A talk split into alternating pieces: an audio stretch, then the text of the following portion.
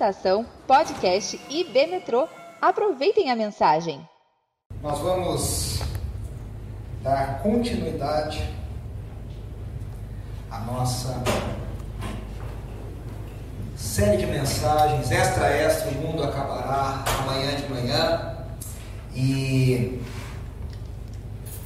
tem sido muito legal a gente.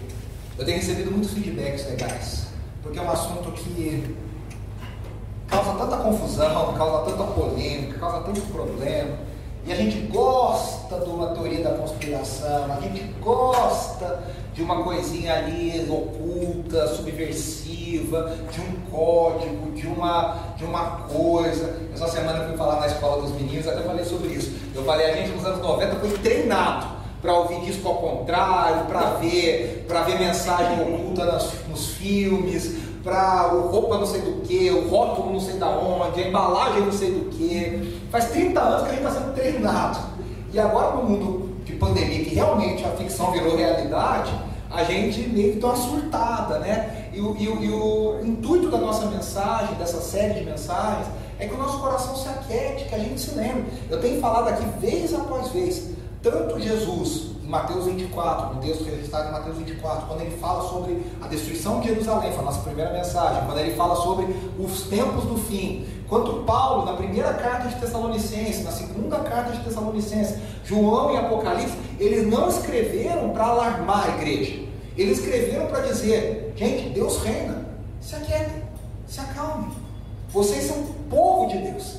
A, essa canção que nós cantamos, Ele é digno, no original, ele fala: Jesus irá amar para sempre aqueles. Ah, eu esqueci como a gente cantou aqui, mas no original fala: Jesus segurará para sempre aqueles que lhe pertencem. Aqueles que pertencem a Jesus não escapam no meio das suas mãos. Aqueles que foram salvos pelo sangue do Cordeiro não, não, não, não são perdidos por Jesus no meio do caminho. Fala, meu, eu tinha 10, agora só tenho 9. Cadê o que estava aqui, né? Cadê o, cadê o, o Denis que estava aqui? Não sei, sumiu. É, a, gente, a gente não se perde.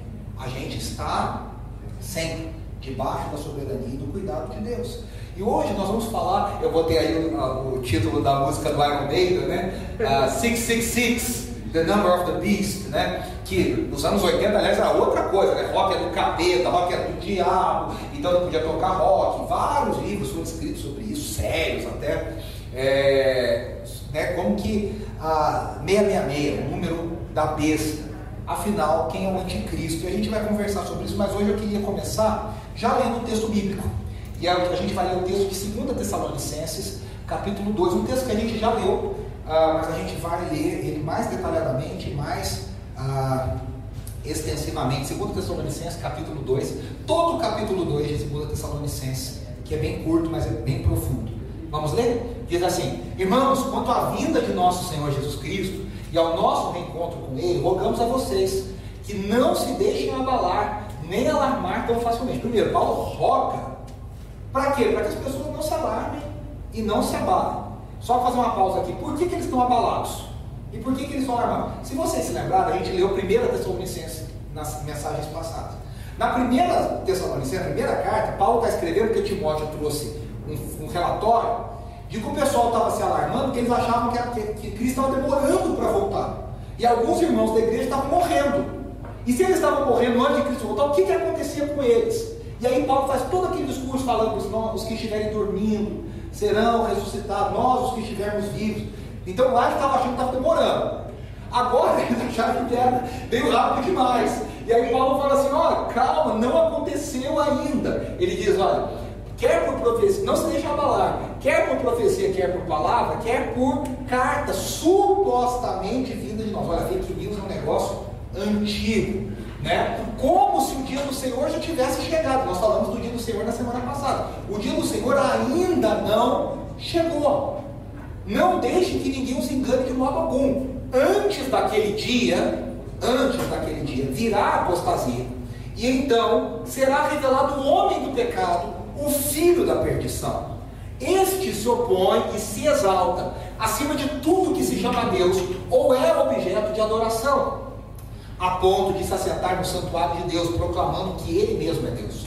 Não se lembram de que quando eu ainda estava com vocês eu costumava lhes falar dessas coisas?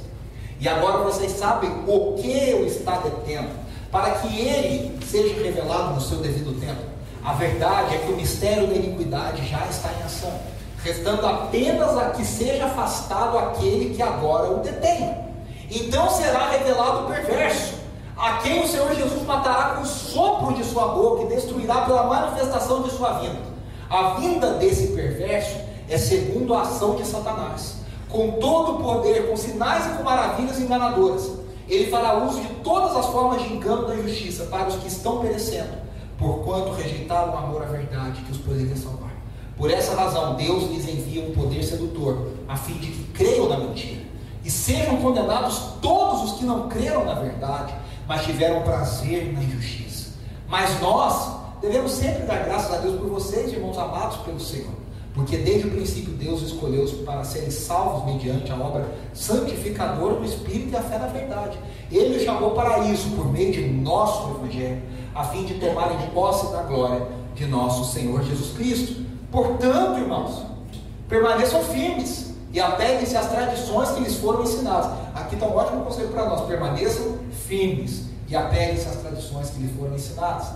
Que quer de viva voz, quer por carta nossa que o próprio Senhor Jesus Cristo e Deus de nosso Pai, o Deus nosso Pai, que nos amou e nos deu eterna consolação e boa esperança pela graça, dê ânimo aos seus corações, os fortaleça, para fazerem sempre o bem, tanto em atos como em palavras. Aqui está um dos capítulos mais difíceis de toda a Escritura. Se você leu esse capítulo e não entendeu nada e dá vontade desesperadora de pular, que você ficou com medo, você não está sozinho. Paulo escreve coisa e nós estamos numa desvantagem. Eu não sei quantos de vocês perceberam qual foi a desvantagem.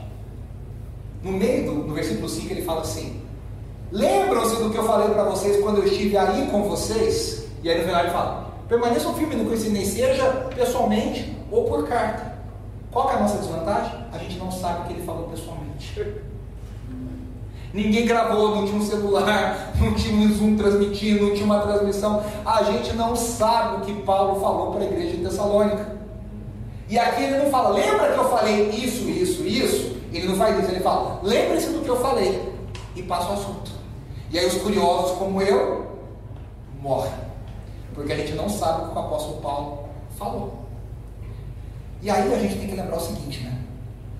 Quem está no controle do processo da inspiração ao Senhor. Se Paulo não escreveu, Deus permitiu que ele não escrevesse. É porque a gente não deveria saber. Né? Conformemos-nos e sigamos sem saber. Mas tem muita coisa legal nesse, nesse, nesse capítulo e muita coisa legal para a nossa instrução, para a nossa edificação. Primeira coisa, se há uma dúvida que persiste na igreja evangélica é saber quem será o maldito, porque não é bendito, do anticristo. E essa não é uma coisa nova. Só recentemente todas essas figuras foram levantadas como possíveis anticristos. Hitler, Stalin, Napoleão Bonaparte, Emmanuel Macron, ex-presidente da França, e ali está o Obama com a cara do Hitler. Ali, The Final Antichrist, Barack Obama. Né? É, eu, eu, lembro que na época que Obama foi eleito, por ele ser de uma família a descendência africana, com, com raízes muçulmanas, pessoal enlouqueceu e começaram a fazer é, questões com o nome dele, com a idade que nasceu. Não, porque tudo.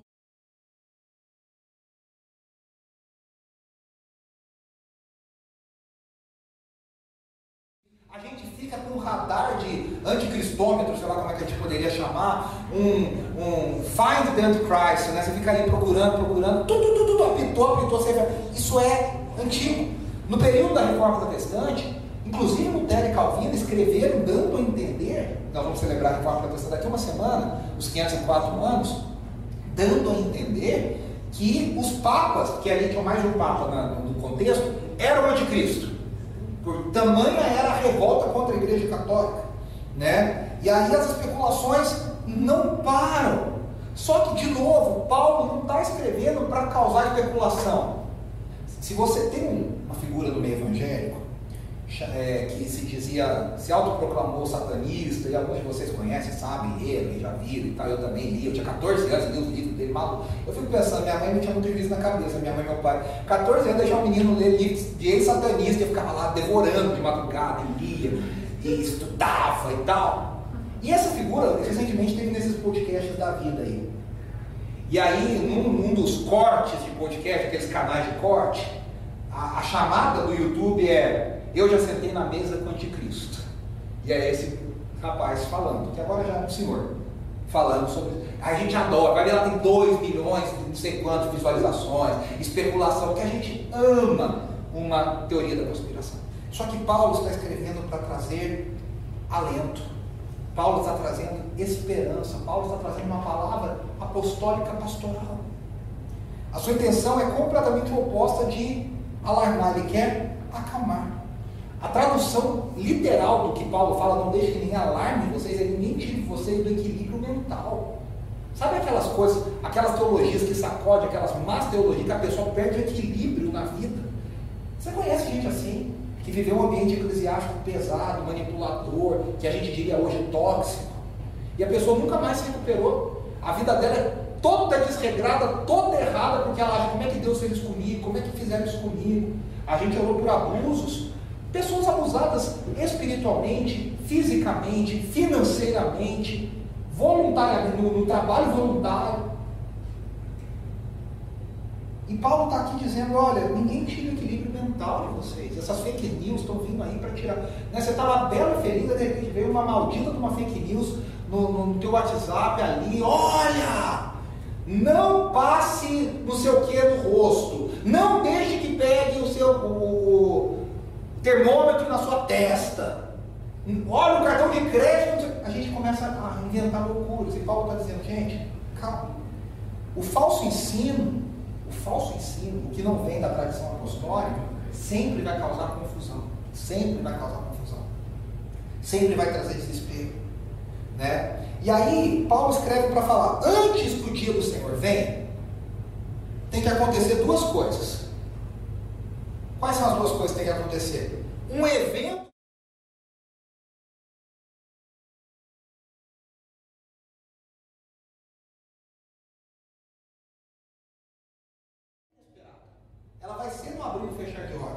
Mas para os cristãos, ela não vai ser uma total surpresa. Por quê? Porque a gente sabe o que antecede a vinda do Senhor. Há um discernimento na igreja. Deveria haver um discernimento na verdadeira igreja cristã. Para que se perceba, nós estamos, a gente não sabe a hora, a gente não sabe o minuto, a gente não sabe o dia, mas a gente sente a estação se aproximando. A gente sente as nuvens mudando. A gente fala, ih, vai chover. Há um discernimento espiritual para a igreja do Senhor.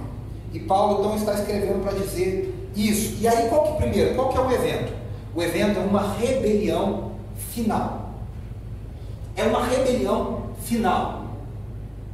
É um grande levante contra o evangelho. Paulo usa a palavra no original apostasia. E eu disse para vocês que apostasia é quem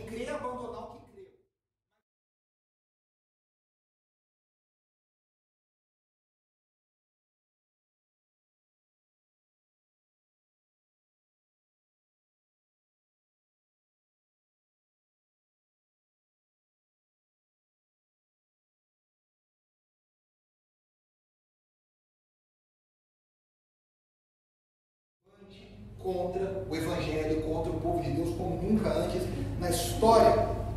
Essa força contrária já está em operação. Olha o que Paulo diz no versículo 7.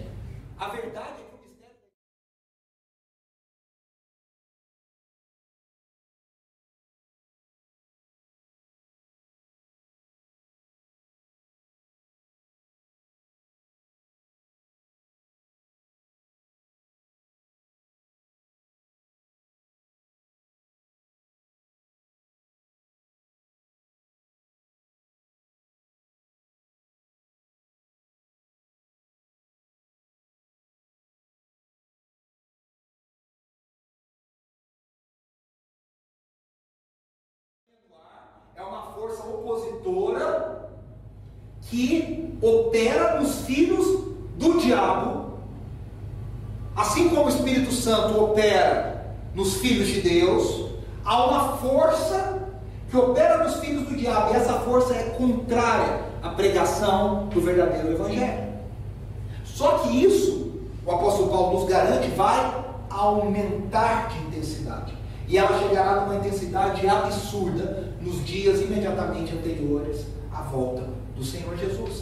Haverá uma rebelião declarada contra a palavra do Senhor, contra o ensino do Senhor. Se a gente olhar para a história, a gente vive um tempo de intensa oposição aos valores de Deus. Nós vivemos uma era que Tim Keller chama de era do ceticismo. Ou uma outra palavra, nós vivemos uma era de secularismo. O que é secularismo? É um abandono total de valores do reino de Deus. Os valores chamados judaico-cristãos. Vamos fazer uma, um traçado rapidinho. Isso não começou hoje.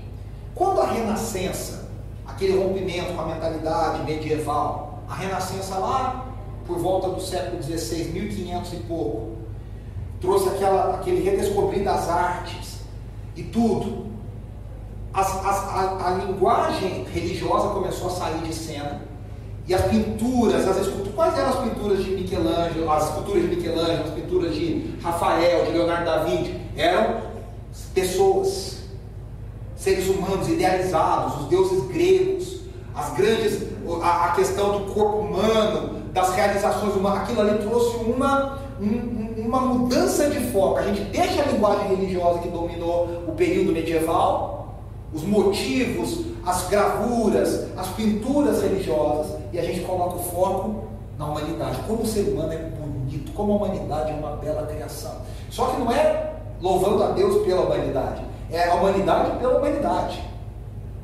E aí isso vai crescendo, crescendo, crescendo. A gente tem nesse período chamado humanismo, que é uma volta às origens, inclusive há uma influência do humanismo no pensamento da reforma protestante. A ideia de valorizar o ser humano, redescobrir fontes antigas, adaptar. Só que isso atinge o ápice do movimento que todos nós já ouvimos chamado iluminismo, no século XVIII e XIX. E o que o iluminismo faz? Debaixo da, do lema de René Descartes, penso, logo existo, que era na verdade uma ideia de que ele queria, ele era cristão, ele queria glorificar Deus através do pensamento dele, mas isso virou o lema, o mote secularista. A razão é o centro do universo, a razão é o ponto de partida. Através da razão nós vamos resolver tudo. Nós vamos descobrir as curas para todas as doenças, nós vamos resolver todos os conflitos, nós vamos atingir a paz mundial. Tanto que o, lema, inclusive, está na nossa bandeira do Brasil, é ordem e progresso. A ideia de que a razão traria progresso, que a humanidade agora vai melhorar, que a humanidade agora vai crescer. Aí, no começo do século XX, traz a Primeira Guerra Mundial. O pessoal que estava crendo no progresso viu que deu uma. Né? O gráfico estava subindo, subindo, subindo, caiu lá embaixo. E aí, Veio a Segunda Guerra Mundial e passou do chão, aí foi negativo. O pessoal cavou para achar o gráfico. A linha entrou embaixo do chão. E aí o pessoal falou, caramba e tal. E aí surge um movimento jovem, espiritual, político, cultural, de um rompimento e falar o que a gente precisa é romper com os valores antigos. E isso aconteceu na década de 60, de 1960, através do início da cultura pop, do movimento hippie, que dizia o mundo agora está entrando numa nova era espiritual, que era daí que vem um termo tão temido pelos evangélicos, nova era, que era a era de aquários, aonde o, os planetas se alinharam e agora o mundo vai experimentar um novo momento. Por isso que a gente teve guerra, a gente estava debaixo dessa opressão. Agora os planetas se alinharam e a gente vai chegar num novo momento. E aí o grande hino desse movimento é Imagine, de John Lennon, que diz: Imagine um mundo sem guerra, sem céu, sem fé. Um mundo onde todo mundo vive em paz, onde todo mundo dê as mãos, um mundo maravilhoso, onde todo mundo canta. Sabe aquela coisa? Esses dois hinos aí da música internacional. E aí, tudo começou a ser questionado. Então, por que, que eu tenho que casar? Por que, que, eu tenho que me submeter ao marido? Por que, que eu tenho que trabalhar? Por que, eu tenho que fazer sexo só depois de casar? E aí começou questionamentos, questionamentos, e a sociedade experimentou um rompimento com os valores judaico-cristãos. Ah, todo mundo era cristão? Não. Mas existia na sociedade um conhecimento, uma ideia de certo e errado, de pecado, de, de valores que foram trazidos pelo cristianismo ao longo da história. E aí começou uma era chamada secularismo, a era secular. Onde agora as pessoas estão ao Deus dará. As pessoas são governadas pelo próprio apetite, as pessoas são governadas pelos próprios valores. Por isso que começa um período que a gente diverge, a gente, os estudiosos, divergem sobre as terminologias. Uns chamam de hipermodernidade, outros chamam de pós-modernidade, outros chamam de ultramodernidade. Zygmunt Bauman diria que é uma era líquida onde as coisas perderam a forma. Por que, que é a era líquida? Porque o líquido toma a forma do, do, da embalagem onde ele está. Se está numa embalagem quadrada, vai virar quadrado. Se está numa embalagem é, de garrafa, vai fazer o formato de garrafa. Se está numa bolinha, vai virar uma bolinha.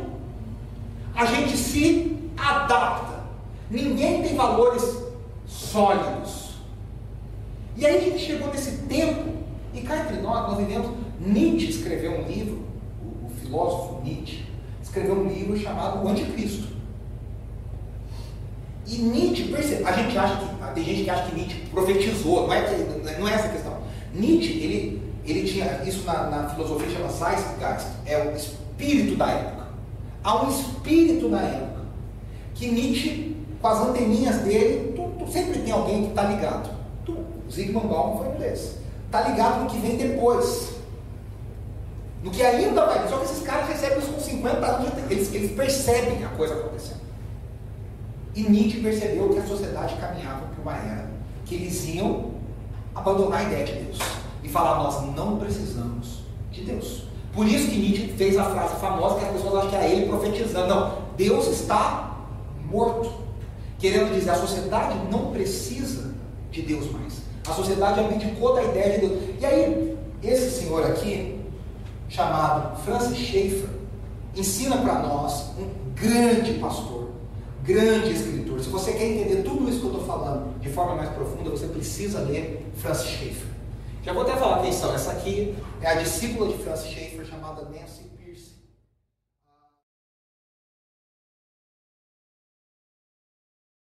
Verdade absoluta. É um livro de 600 páginas, mas necessário e é bem fácil o entendimento para a gente entender como que isso foi se desenvolvendo no feminismo, no, no trabalho, na família, cada questão da cultura, como que isso foi sendo trabalhado ao longo do século XX. E esse senhor, já falecido recentemente, chama, chama, chamava James Sire, que escreveu sobre cosmovisão cristã e o desenvolvimento das cosmovisões ao longo da história. Então, por exemplo, isso não começou do dia para a noite. O James Sire fala no livro dele, O Universo ao Lado, o seguinte. Todo mundo era cristão, que Deus governava a natureza. Aí teve alguém que falou assim, gente, esse Deus criou o mundo, mas ele não está interessado no mundo. Ele criou e se afastou. E o mundo funciona sozinho, pelas leis da física, descobertas por Isaac Newton. Só que Newton descobriu as leis da física porque Newton era cristão e ele queria glorificar Deus, entender, ele, entendia, ele via Deus nisso. Aí o pessoal falou, mas esse Deus criou e largou. Ah, a gente crê em Deus, nós somos cristãos. Mas a gente quer que Deus criou o mundo e largou o mundo. Aí tem um outro, mais um pouquinho para frente, e fala: e se não foi bem Deus que criou? Percebe? É passo a passo. Não é do dia para noite alguém fala, ó, oh, Deus não existe, não foi. foi. Foram sendo colocados, tijolinhos, em direção a essa torre de papel maluca que a gente vive na sociedade, em oposição a Deus. Em completa oposição. O que, que acontece? Qual é o resultado disso? Nós vivemos em uma sociedade completamente secularista. Você não tem base para falar para as pessoas. Ah, mas isso é certo e isso é errado. Tá certo baseado em quê? Errado baseado em quê? Você acredita no quê? Você há uma oposição. E aí, o Francis Schaeffer identificou que o que, que acontece na, na nossa sociedade? A religião ela é bem-vinda, desde que ela fique na esfera individual, na esfera pessoal. Todo mundo fala que religião é linda. Se você fala, a minha religião é, é, é minha, a sua é sua, e a gente vai viver bem que eu te respeito, você me respeita. As pessoas entenderam, e muitos crentes, inclusive, são ensinados, de que a religião, a visão religiosa, não tem nada a dizer no mundo. O mundo é governado por valores aqui embaixo. E aí a religião é para dar conforto no coração, para fazer uma cosquinha lá dentro, para você não ter medo da morte. E aí cada um tem a sua, porque na verdade ela nem importa na vida verdadeira. A vida aqui embaixo é outra guerra, é outra luta, são outros valores. Não é assim que a gente vive, não é essa sociedade que a gente vive. O pessoal fala, ah, tem duas coisas que a gente não discute, futebol e religião.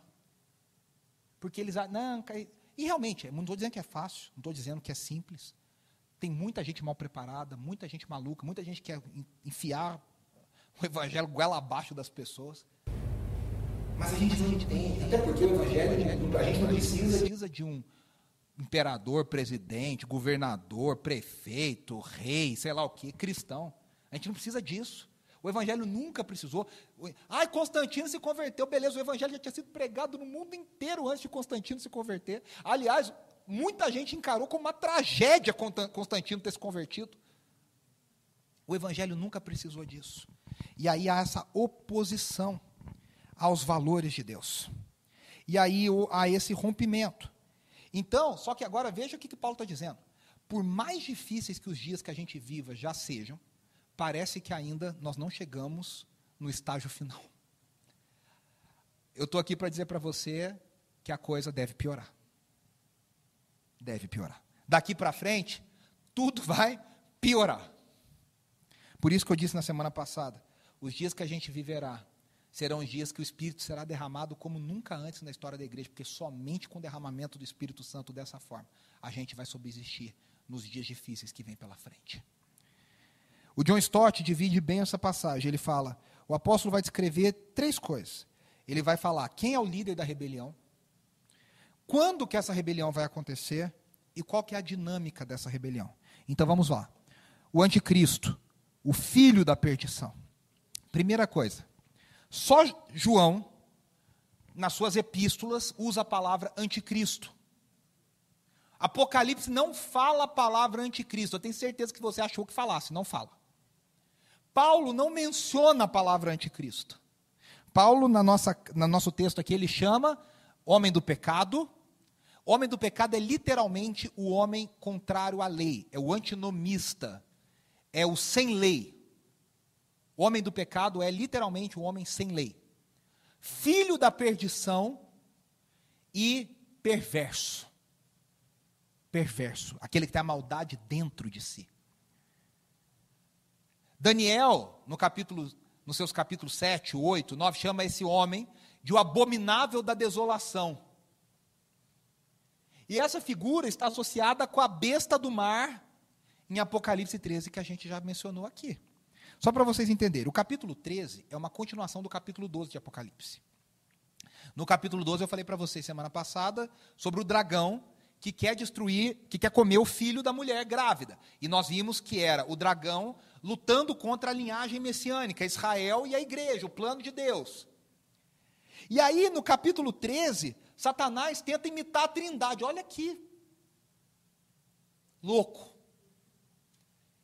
Ele se coloca como pai, o dragão, o grande dragão, e de repente esse dragão tem dois filhotes. Sai uma besta do mar e sai uma besta da terra. A besta do mar é o que imita o filho. Por isso ele é o anticristo. Tudo que Cristo é, esse maldito é o contrário. Tudo que Cristo é, esse perverso é o contrário. E a besta da terra, também chamada de falso profeta, é uma imitação satânica para o Espírito Santo, a terceira pessoa da Trindade. E aí, há, há, há sempre essa, essa tentativa de Satanás imitar o que Deus constrói. E aí, João usa as imagens de Daniel 7. Como que Daniel é, João usa. Daniel diz: essa besta do mar, ela tem, ela é semelhante ao leopardo, ela tem pés de urso e ela tem boca como de leão. O que, que significa? Você pensa, que bicho estranho. É que Daniel viu um que era como o leopardo, um que era como o urso e um que era como o leão. Só que em Daniel, cada um desses bichos era um império que viria governar o mundo. O que que, Dani, o que, que João está querendo dizer? João está querendo dizer: esse homem que vem do mar, Esse imitador barato do Cristo, ele vai ser uma junção de todo aquela, aquele ódio contra o Evangelho que já esteve presente na face da terra. Todo o ódio e toda a perseguição contra o Evangelho vai estar reunida nessa figura. Olha que coisa forte. Então, o ódio de Nabucodonosor, o ódio de Alexandre o Grande, a gente lê na Bíblia lá, Ciro, o meu ungido. A gente fala, olha, Ciro era um homem de Deus. Não, Ciro foi um homem terrível. A Bíblia só fala que ele foi meu ungido porque Deus o dobrou para fazer a vontade dele. Mas Ciro foi um homem perverso. Toda a abominação dos reis da terra será reunida, tipificada e unificada nessa figura que é a besta do mar. Ele vai trazer o espírito opositor que esteve em todos os impérios. Essa besta evoca o poder militar, político e econômico, usado a serviço de Satanás. A besta do mar evoca a ideia de que o mar representa o caos. Lembre-se, a terra era sem forma e vazia, e o Espírito de Deus habitava sobre as face, a face das águas. O mar sempre traz essa ideia do mistério. Por isso que há monstros no mar. E qual monstro no mar a Bíblia fala bastante, inclusive em Jó? Leviatã, o demônio, a besta que habita o mar. Esse, esse bicho que sai do mar, ele traz tudo isso, a ordem, a desordem, o caos.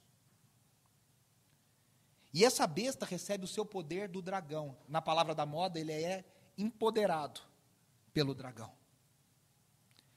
E aí ele vai tentar imitar a Cristo. A, a imitação é tão grande que ele chega a fingir uma falsa ressurreição. O texto de Apocalipse dá a entender que ele vai fingir uma morte e fingir uma ressurreição, para imitar a Cristo. E aí os cristãos são chamados a lutar contra a besta. Mas você acha o quê? Que a gente vai pegar a espada e vai lutar? Não. O texto é muito claro de Apocalipse. Como é que os cristãos lutam contra a besta? Você está preparado? Morrendo por amor ao Evangelho. Cristo Jesus lutou contra os principais e potestades, morrendo na cruz. Os cristãos lutam contra a besta, morrendo diante da besta.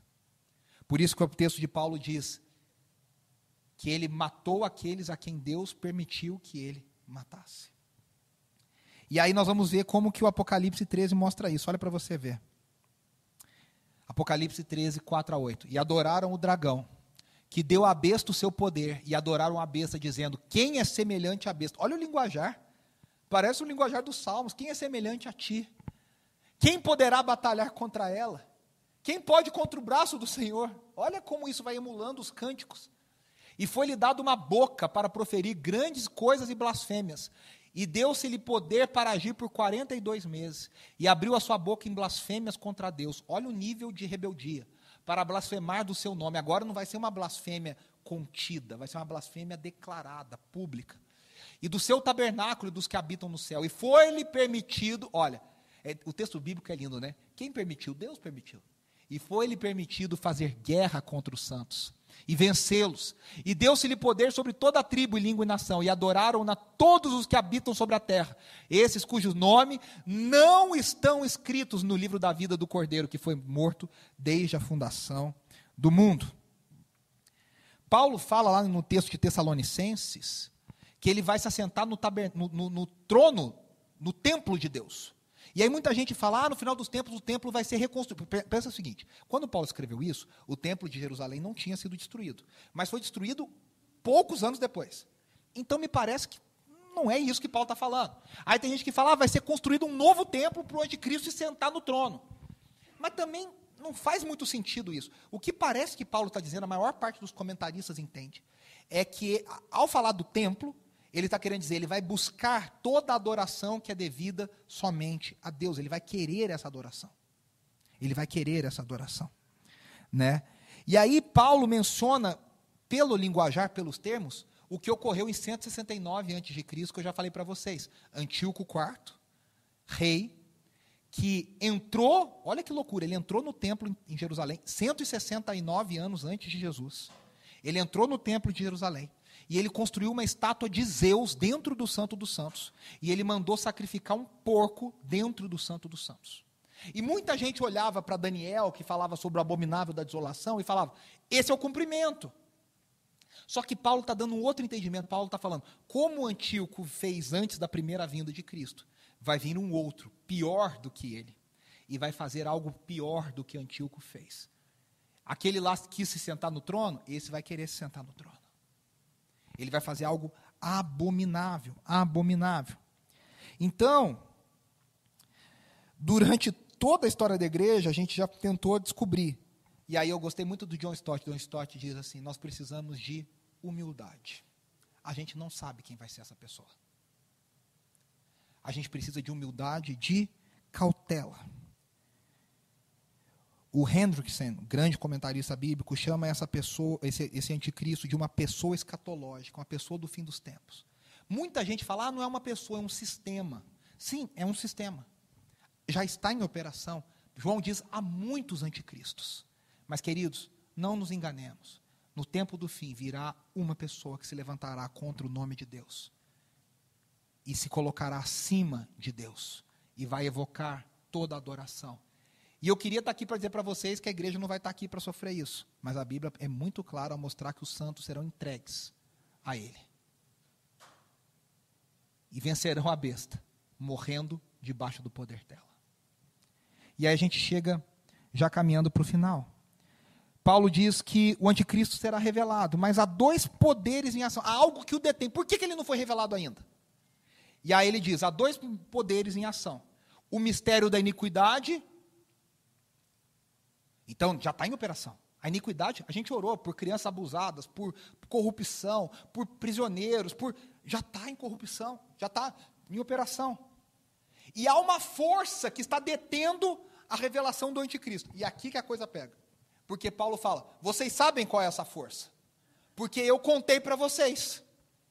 E a gente aqui arranca o cabelo e fala: não, como? Agora que eu tinha que saber que força é essa. E Paulo não fala.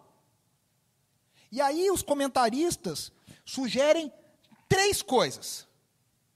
Quais são três forças que seguram o anticristo? Alguns sugerem o Espírito Santo. O Espírito Santo é quem bloqueia a revelação do anticristo. Por isso que na visão dispensacionalista, pré-tribulacionista, o que, que acontece no arrebatamento? O Espírito Santo, você foi ensinado sobre isso, é tirado da, da, da terra. Porque esse texto está linkando essa visão. De que o Espírito precisa ser tirado da terra para que o anticristo se revele. Porque ele não se revela enquanto o Espírito está na terra. Mas essa visão surgiu só em 1830. E é uma visão que tem pouco embasamento, pouquíssimo embasamento. Há, na verdade, uma grande forçação para que o texto diga isso, porque o texto não diz isso. Há um segundo entendimento. O segundo entendimento é que a própria força é, é o Paulo representando os apóstolos e a pregação do evangelho. Enquanto o evangelho for pregado, o anticristo não se revela. Tá.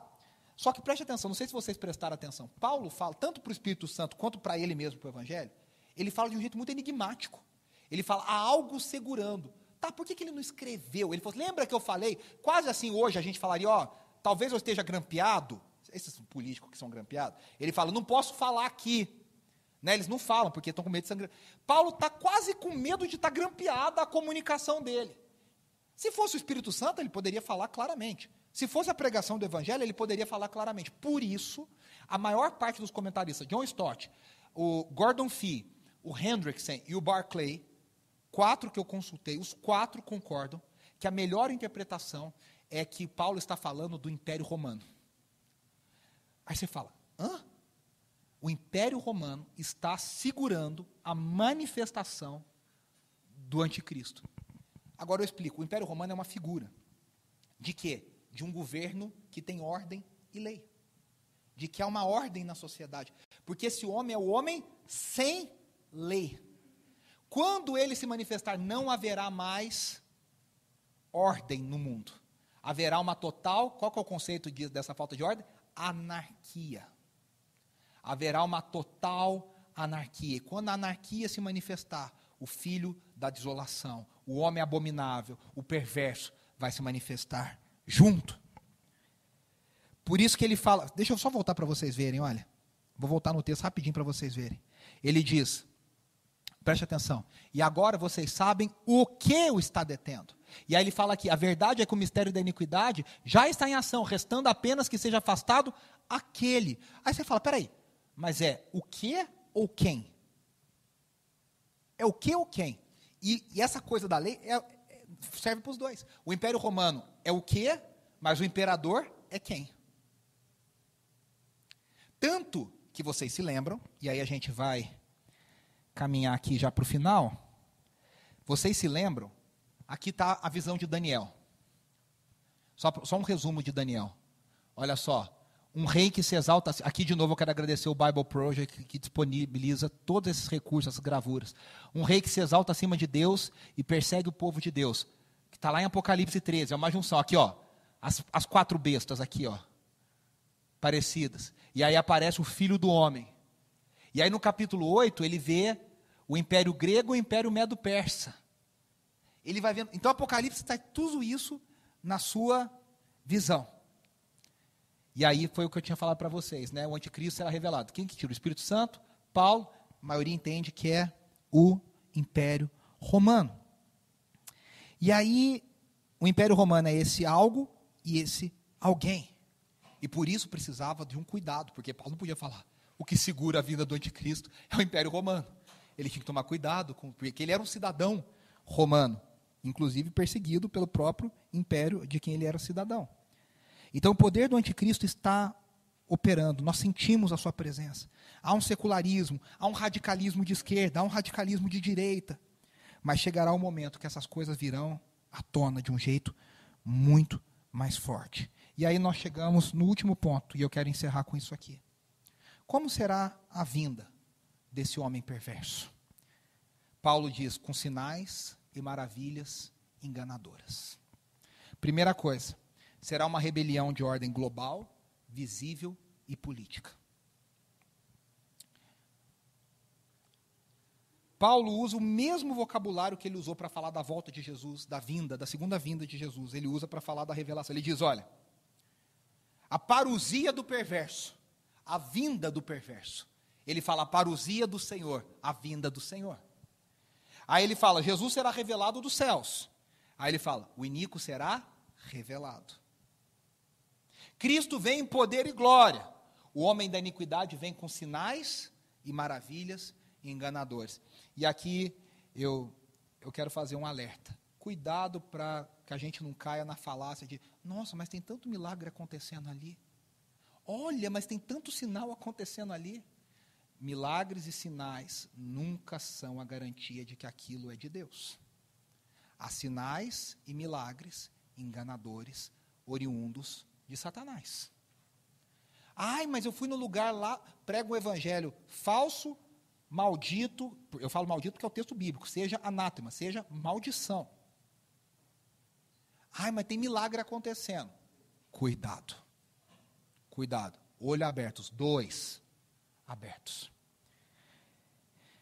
E Paulo diz que ele vem para enganar.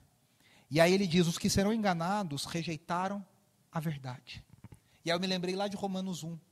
Depois você pode ir, um texto pesado de Paulo, que ele diz: os homens abandonaram a verdade e se entregaram às suas próprias paixões. Por isso, Deus os condenou, que sofressem no corpo a condenação dos seus desejos. A gente vive uma era, meus irmãos, cercado de pessoas que a sociedade encoraja a gente a seguir os nossos apetites.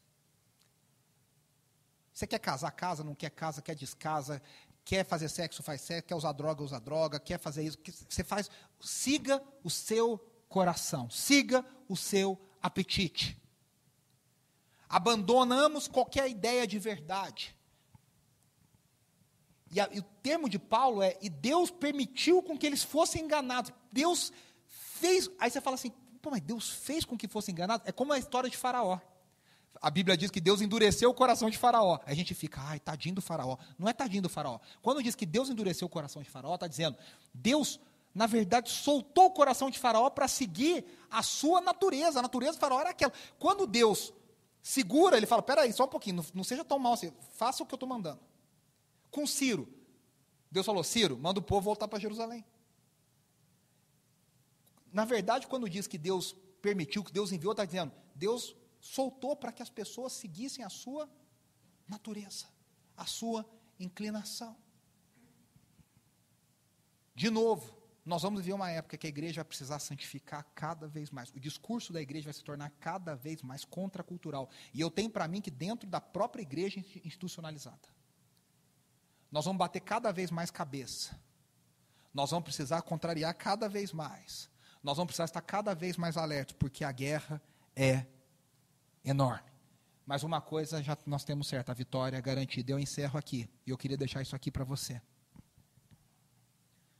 John Stott resume muito bem esse trecho e diz assim: haverá três estágios. Primeiro, tempo de restrição e operação subversiva da iniquidade. Nós vivemos esse tempo. Pode parecer que não, mas a iniquidade ainda está restrita. Ainda está restrita. Ele diz: vai haver um tempo de rebelião declarada, que nós estejamos prontos. Que nós estejamos preparados. E aí ele diz: haverá um tempo de retribuição, que é o tempo da vingança do Senhor. E aí a vingança do Senhor virá e a vitória é certa. Eu me lembrei aqui da canção do Ademar, né? A vitória do Senhor é certa, aleluia.